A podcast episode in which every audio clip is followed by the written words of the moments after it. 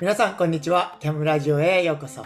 キャムラジオは、コーチングスクールキャムの代表やスタッフが、社会で活躍するプロフェッショナルとともに、葛藤や生き方について考えていく番組です。今回は、キャムジャパンディレクター兼講師の浅井元樹がお送りします。えー、そして、えー、今回、ゲストに来ていただいている方は、本当にこの人の周りにはいつも、なんか、いい人が集まっていて、いい人をホイホイと、えー、今名付けていったんですけど、なんかちょっとね、えー、いい表現なのかちょっとわかんないんですけれども、でも、あの、友達を紹介してもらうといつも、えー、あここんないい人いるんだって思うような人ばっかりで、きっとこの人もいい人なんだろうなって最近思ってきているんですけれども、そんな方を今日は、えー、お招きしております。えー、ともかさんよろしくお願いします。よろしくお願いします。嬉しいですね、その紹介は。いい人はいはい？うん、今度から自己紹介それにしようと思いました。いいですね、ぜひ。いいいいのかどうか、なんかちょっとやっぱり頭の後ろにあの黒い黒光りする あの虫をね、えちょっと連想させてしまう表現でもあるかなって思うと、えー、ね。ですが、ぜひ使ってみてください。えじゃあ、簡単にちょっと自己紹介お願いします。はい。えっと、はじめましての方、はじめまして、えっと、ともかと言います。チャムジャパンの1期生としてコーチングを学ばせていただいて、2年くらい経つところかな。で、えっと、今月 ACC 通過させていただきました。あおめでとうございます。はい。ありがとう、チャムジャパン。ありがとうございます。はい。で、えっ、ー、と、もともとは、えっ、ー、と、大学卒業後、監査法人っていうところに1年半ぐらいいて、うん、その後卒業して、今はフリーランスで何でも屋さんをやってます。うん、令和のよろず屋ですってよく言ってます。うん、はい、令和のよろず屋。いいですね。そうです。はい。ありがとうございます。よろしくお願いします。えー、前回のキャムラジオのあのエピソード聞いてくれた方は前回もあのトンガさん、まあ、それこそ前回が初登場で出てくれていてそしてここからあの、えー、2回続いていくのでここ3週間はもう友果祭りということで あのみんなで、えー、楽しんでいければなっていうふうに、えー、思いますが。そういつもなんか令和のよろずやって言ってくれる中であの何でもやってどんなことが何でもに入るんだろうとか。例えば、えー、ちょっとスーパーでちょっと牛乳切れたんだけど牛乳買ってきてたら買ってきてくれるのか。なんかちょっとその辺も気になってるんですがよろずやってどんなイメージですか？そうですよね。あの今のところはビジネス面でのよろずやになっていてなんだろうな。あのこの職種ならできますとかやりますっていうよりはこのチームにお声があるチームにお声がけいただいて今うちの会社こういうこと困ってて、うん、あじゃあ、そのお困りごと解決するために必要そうなこのパーツやりましょうかみたいな感じでお仕事が生まれるお引き受けするみたいな働き方をしています。なのでまだ牛乳買いに行ったことはないんですよね。ぜひ、えー、ね、リスナーの方でおいご入り用の方はあその道を開拓してあげていただければと思いますが。はい、お困りごとが牛乳だったら買いに行きます。ちょっと考えてあどのパーツを自分が担えるかなと思って 考えた上で、えー、お使いだっていうことになるお使いだと思う。買いに行きます。いいですね。えー、なんかねそういうふうにきっと、えー、みんなのただこれをやってますっていうふうに出すだけじゃなくてなんかそのまあ相手のニーズであったりどんなことに困っているかっていうところを聞いた上でその中でじゃあ一緒にま考えていくプロセスやそこの解決に向かっていくプロセスも一緒に歩むっていうことをなんか一つのポジショニング社会に対するポジショニングとして大切にしているからこそ生まれているそういう表現なのかなって今聞いてて思いますね。うん嬉しいです。ありがとうございます。いいですね。はい、ありがとうございます。えー、そんなともかさんを今日お迎えして、まあ、あのともかさんの人生観であったり価値観であったりそういうこともいっぱい聞いていきたいそんなインタビューの回になっているんですけれどもその中で特にどんなこと話せるかなって思った時に、えー、一つキーワードとして今浮かんできているのが働き方っていうことですね。ともかさんご自身も自分で、え、働き方を考えてきて今に至っているってこともそうですし、え、またいろんなあ人たちが、え、このともかさんの世代もそうですしなんかいろんな世代でも今また改めて働き方働くって何なのかあそういうことをいろいろ対話したり考えたりする機会があるんじゃないかなというふうに思う時に、えー、ともかさんとそこの、えー、テーマについて一緒にと話していければなっていうふうに思っています。はい、よろしくお願いします。お願いします。楽しみです。ですね。えー、早速いかがでしょう？働き方ってことを思う時に最初に浮かぶこととかえー、なんかあ、まあ、人でもいいですし状況でもいいですしこんな人とかどんなことでもいいんですけれども、えー、どんなことがありますか？そうですね、うん、働き方って聞いて最初に浮かぶのはその自分がそこに対して持ってるこだわりとか,、うん、こういう軸で自分が考えてるよなみたいなものがいくつか浮かんだりあとはそのちょうど最近周りのなんだろう友人とかから働き方について相談してもらったりする機会がたまたま重なって、ええ、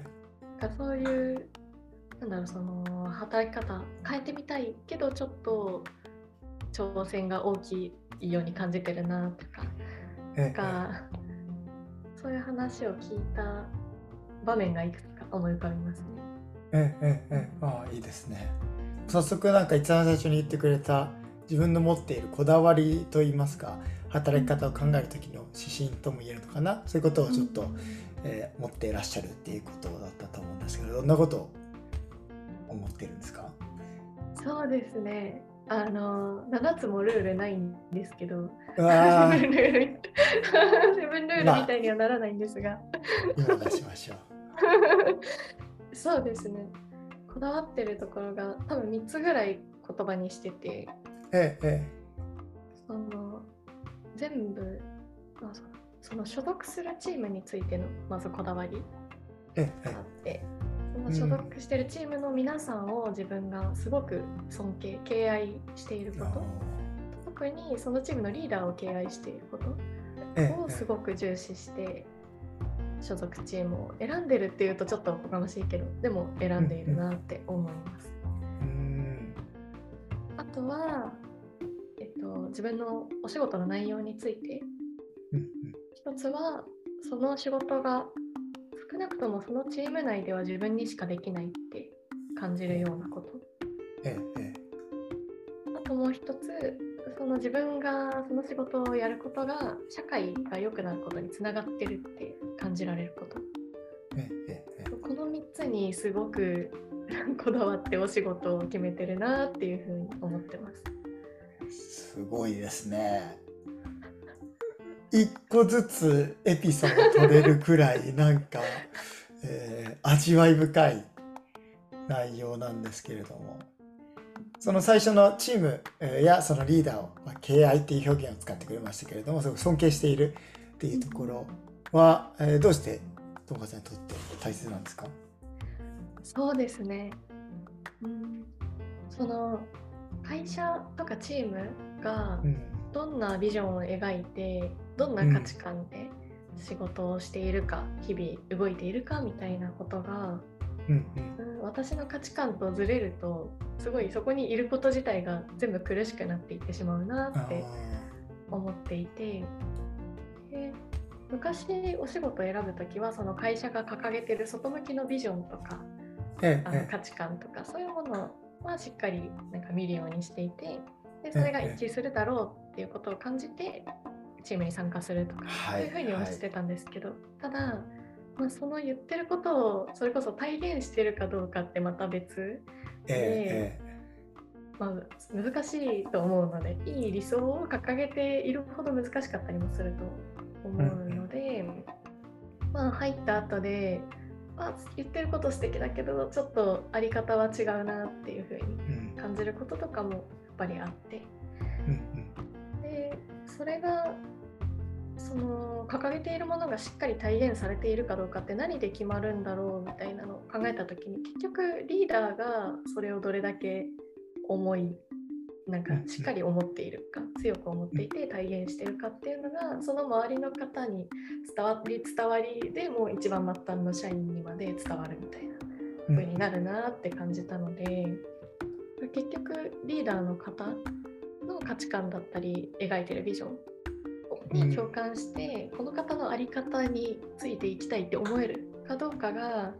そのチームにずっと居続けられるか楽しく働き続けられるかみたいなことと直結するなっていう感じてこうなりました。へえいや確かにあのおその企業選びであったり自分のまあ働く、まあ、結局働くってもうねプライベートの時間より全然長いことで、人生のね、えーほとんどのお時間はまあお仕事っていう、えーそれはもちろんその、えーどっかの会社に属している人もそうですしフリーランスでまた、まあ、主婦の方も、ね、そういう、えー一つの働きをしていると思うんですけれどもなんかそこにおいて自分が大切にしている価値観や、えー関わっていきたい、えーそのえビジョンや思いっていうところそこの共感だけじゃなくてそれをどれくらいの、まあえー本当に体験されているところなのかとかどれくらいそこに真摯に向き合っているところなのかっていうところをまあ一つ、えーえー測るっていうともしかしたらねじゃあちょっとおこがましくっていうふうに本人には感じるかもしれないけれども でもなんかそれを、えー測るためにはその中の特に上に立っている人のうんえーあり方やそれどれくらいそこに向き合い体現しているかっていうところの質がすごくそこでなんか結構大体わかるというか、うんうんうんあーそんなイメージですかね。そうです。言っていただいた通りです。あーいやそうですよねやっぱ価値観、えー自分が大切にしていることを、えーその一緒に働いていくって働く内容もそうですけれどその一緒にやっていくっていうことにおいてそこにすごくズレがあるとだんだん苦しくなってくるっていう人は結構、あのいろんな、まあ、コーチングとかでいろんな人に関わる中でもいらっしゃるなっていうのは思いますよね。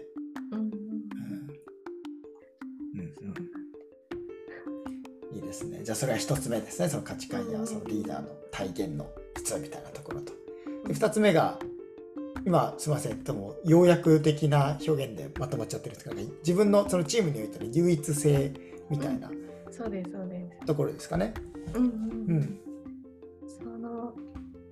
そうですね。まあ、逆を言うと誰でもできるみたいな風に感じる仕事があんまり苦手だなって感じていて。うんうん。で実際のところはなんかあのーなんだろう。な仮に本当に誰にでもできるとしても誰かがやる必要があるのであってええ。それをできる人っていうのが必要なのでそういう意味で誰にでもできるみたいなのって本当はかなりないと思うんですけど。ただなんか私がチームに入っていってそこでやるべき仕事としてあるものがなんだろうな。これはこれは私じゃなくてもとかあ私より絶対得意な人いるなとかええそういうものだとそれもまたちょっと自分が苦しく感じるなって思っていて、うん。これは結構自分でわがままななんかなんだろうな軸だなって思ってるんですけどでも楽しく働くために結構大切にしています。うんうんうん。ああいいですね。いやあの、えーちょっと次も聞いてから、えーにもんの方がいいかなと思いつつでも喋、えー喋り始めたので喋る1個目と2個目のところの表現で自分がそれああのそれが違っていると自分が苦しくなってくるからっていう表現があって。なんかそこも一つ働き方ってものを考える時のよりもう一つ下のレイヤーでの軸であったり判断材料にすごくなっているのかなっていう印象すごくあるんですけども。いやね本当にそうですね。なんでしょう。その時々仕事ってまあ辛いもんだからねとか、うんうんうんなんか大変だっていう話するときに、まあ仕事ってそういうもんでしょみたいな言われ方すると思うんですけど、なんこれはどうしてなのか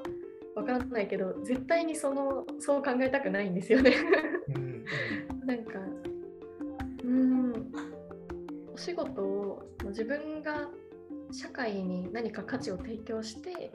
お金をもらう対価をいただくみたいな風に捉えていてそれが苦しくなきゃいけないなんてことは絶対ないはずだって思う。えええし、まあ、やっぱり人生の中ですごい大きな時間を使う。し、うん。社会との関わりっていうのもその仕事の中で見出していく時にえもう本当に人生そのものになることすらある仕事が。えええその人生そのものを生きるっていうことが絶対楽しいといいなって思うのでうんうん。苦しくなるような環境とか選択をしないようにしないようにみたいな仕事が楽しいまま続けられるようにで価値も出せるようにみたいな風な価値観でいるなと思います。いや出ましたね。ルールナンバー4 仕事は楽しく、うん、うん。ね、でもそこ言ってくれてる楽しさへまた苦しい状況まあ別に避けるというか選択しないっていう表現が正しいかな。えーっていうことは決してなんかあのお楽な方に楽な方にっていう意味ではなくてうん。あのその自分の生き方や価値観として何か納得腹落ちしていないものや違和感やモヤモヤを感じ続けながらだましなし働くんじゃなくてもちろん難しい状況や苦しい状況を選択して通る時もあえてあるけれどもうんその先に目指しているものがあるからそれは苦しみじゃなくて必要な過程であるみたいな。その時間もまあそれこそ楽しむ術を持っていければいいなみたいななんかそんなところでいつもなんかともさんともかさんから感じるんですけどその辺、うん。そんなイメージですかね。うんうん、そうですね。すごい、なんか、元木さんの言葉で聞くとかっこいいですね。いやいやいやあのさっきもかっこ聞聞こえてましたよ。でも、本当にそうです。その、楽しようという思いは一切なくて、うんただ自分が苦しみながら頑張る状況で生み出すものより、楽しみながら何か生み出している方が絶対に社会に提供できる価値も大きいと思っているからこそ、うん自分が楽しみながらできる環境を泳ごう泳ごうとしています。あー泳ぐんですね。うん、泳ぐ歩いたり走ったりしず。それは何泳ぎですか？平泳ぎです。私、クロできないので。平泳ぎだった。スイー、スイーって感じですね。バシャバシャバシャじゃなくて。そうですそっか。そっか、平泳ぎか。いいですね。優雅ですね。うん いいですね。ありがとうございます。じゃあそういうふうに、なんかそのあ人生において、えーその働いていくっていう時に、やっぱり自分がまあ楽しむ、うんまた、まあその、おえーなんか自分が違和感感じていたり腹落ちしてないことにコミットするんではなくて、えー楽しむっていうことがそれこそ先ほどちょっとちらっと言ってくれたけども社会、えーに対してもより貢献できるえーパフォーマンスを提供できるんじゃないかっていうところが、あーそこは紐づいているってことですかね。うん、うん。そう思います。じゃあそこで、えーまあ、ちょっと4に行っちゃったけど3に戻ると、えーうんうん。あのあ社会貢献社会に対するっていうところうんが、あーえーその働いていることや働き方っていうものをそれやっていることが社会に良いものを生み出しているっていうことは一つ大切な軸であるっていうところをおっしゃってくださいましたけどそこもちょっと聞かせてくれますか？うんうん、そうですね。これもさっきのなんだろう仕事と仕事をどう捉えてるかみたいのとつながるのかもしれないです。このうんうん。社会がいい方に進むために何かして、でその結果どこかから対価が生まれるみたいな風に捉えているのとあとその仕事をなんだろうな人生を豊かにするためのものみたいな風に多分捉えてるので自分が心底やりたいことってどんなことだろうって考えると絶対に社会を良くしてるものであってほしい。うんうん感じるんだろうなと 思います。いいです。豊かさとつながっている。うんうん、なのでそのなんだろうな。あのお仕事とか稼ぎ方に優劣をつけてはないんですが、あの自分の個人的な情熱として例えばマネーゲーム的なこと、うんうん。ゼロサムゲーム的な。うん。なんかそういうことに多分あんまり多分しっかりコミットできないそういうギャ、違いなんだろうなって思います。うんうんうんうんうんいいですね。うんそっかそっか。そういう意味でなんかその社会に対する、えーうんえー貢献というかえー良いものを生み出しているかその豊かさ生きるっていうところ働くってことにコミットすることにおいて、えーあのすごく重要なあ指針になっているってところうんですね。うん、いやでもなんか今のいろんな表現を聞きながらなんかいろんなよくあのあコーチングでもそうですしよくなんかテッドトークとかでも出てくる、うん。えーなんか例えば生きがいに対するテーマとかはいはい。そういう中でも例えば自分のパッションが情熱があー心が動く、まあ、そこは多分価値観とかそういうところにつながっているところだったりあともう一つの違うモデルだと、えーあの、うん、他の人より、まあ、あの価値を生み出せる領域であったりなんか自分が、あーすごく得意とする領域を、まあ、明確にするみたいなところ、えーであったりとか。それは多分さっき言ってくれた唯一性みたいなところにつながっていったり、で3つ目がちゃんとそれでえお金になるものを社会に提供できるっていう。うーまあそれは一つ、まあ、社会に対する、まあ、貢献っていうとあれかもしれないけれども社会に価値のあるものを提供できている時には対価がちゃんと発生するっていうふうに思うと、でまあ、もちろんそのいろんな、えお金の発生の仕方があるから、えー一概には言えないけどもでも特にそれが人々の豊かさや、まあうん、クオリティオブライフじゃないけれども人生のうんより良い方向に進むようなものとして何か価値と、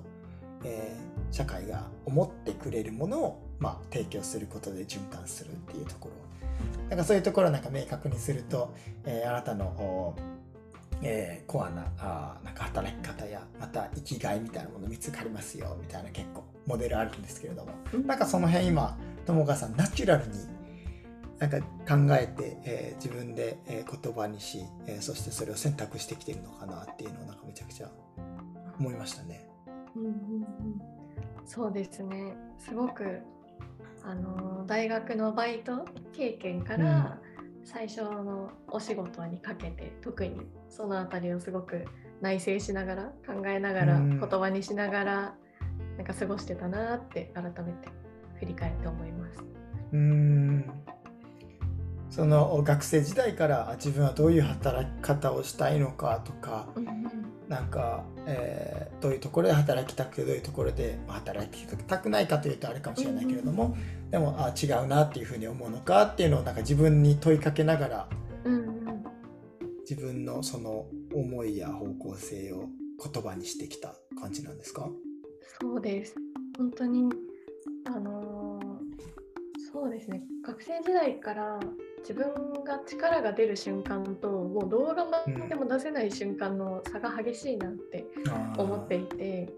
あこれ、このままどういう時に力が発揮できるか分かんないで会社入ったらとんでもないことになるかもしれないと思って 何もできないかもしれないと思ったりして、まあ、あの大学の終わりとかにバイトをすごいいろんなものやったんですよ。1年間で13個とかやって。すごい。同時に9個とかやってた時期があるんですけど。その時もー、うん。なんかあここの会社すごいいいことやってると思って入ったけどなんでなんかうわ頑張れないみたいな。うんうんもちろんバイトとして最低限はもちろんやってるんですけどうんうん。あなんかそれ以上ができないみたいな。時とあここはすごい頑張れるなみたいな時とうん何が違うんだみたいなのをずっと考えてました。見つけないとまずいこれはと思ってじゃあそれこそ自分のまあ設計っていうとあれだけどもでもなんか自分のってどんなたなんだろう時に喜びや働きやりがいを感じるのかとか、エネルギーがそれこそ湧いてくるのかみたいなところをすごく向き合っていってそれができるまあそれを表現したりまたあそのおエネルギー湧き上がる源泉につながれる働き方の条件は何かみたいなところから、うんうんうんあの言語化していった。そんな感じそうですなんですかね。へえ面白い。研究してたんですね自分を。そうですそうです。学生時代に。いそうやなんですよ、ーそっかいいですね。いいですね。結構あのコーチングの問いの中でもまあ本当に転職とかをおコーチングの題材トピックに持ってきてくれるクライアントさんとかけ結構いて、うんえーその時に自分はよく結局聞いてるなって思うのはなんか自分からこれを取り去ったら自分が自分じゃなくなる要素って何ですか、はいはい。とか、うん。えーあのおなんかそういうところで、えーその人があまあ自分らしくまた自分がそのなんだろう、えー大切にしたあり方を守れる守りつつ体現できる、えーその環境やあそれこそビジョンが必要なのかとかなんかどういう人なのかあ内容なのかあ働き方定時に追われることなのかとかうん。なんかそのいろんなあーところで多分人によってそのウェイトがかかるポイントが違って、えーなんかある人は本当に定時に帰って家で自分でご飯作ってそれを食べるっていうルーティンを欠かすとそれができなくなると自分が本当にありたいあり方周りの人たちに優しくありたいとかこういうことを通してなんかあー人と関わっていきたいっていうことが全然できなくなってしまう自分がいるっていうのがあってなんか、えーどんな大切な仕事よりもなんか定時に帰ることをやめると全部が崩れていくってことに気づいてそういう問いを通してうん。あそういうのもあるんだって思ってなんか一概に言えないなってそれこそ働き方全体をデザインしていくってすごく重要なことでそのプロセスを通し自分と向き合うってことは多分一番重要なプロセスなんだろうなそれを13個のバイト。なんかバイトって言ってたからなんかスターバックスとかサイゼリヤとかそういう話かと思ったらああ企業ねみたいな。そうですよね。そうですよね。みたい。な思ったけれども、うん、そうやって研究してたんですね。うんうん。すごくしてました。で今のその定時で上がることみたいな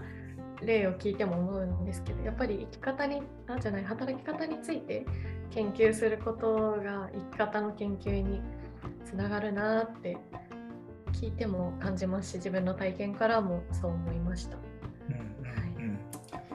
うん、いいですね。ありがとうございます。本当にあのこの短い時間の中でもたくさんの価値観や、えーいろんな人たちにとってもその働く自分のじゃあ、えーそのデザインというか設計というかあどんなところに自分は重きを置いていくことが大切なんだろうかってことを考えるきっかけになった方もいらっしゃるかなっていうふうに思いますし多分コーチングをしていくにあたってまたコーチングに携わってない人にとっても多分そこって永遠のテーマで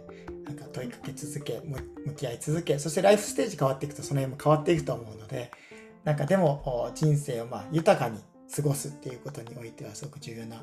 ポイントなんじゃないかなってめちゃくちゃ今僕も聞かせていただきながら思いました。はい、ぜひなんかここなんかもっと掘っていきたいなって思いつつ、えーこのパート2のところをちょっと、えーあの話していきたいなってこの後に話したいなって思うんですけれども、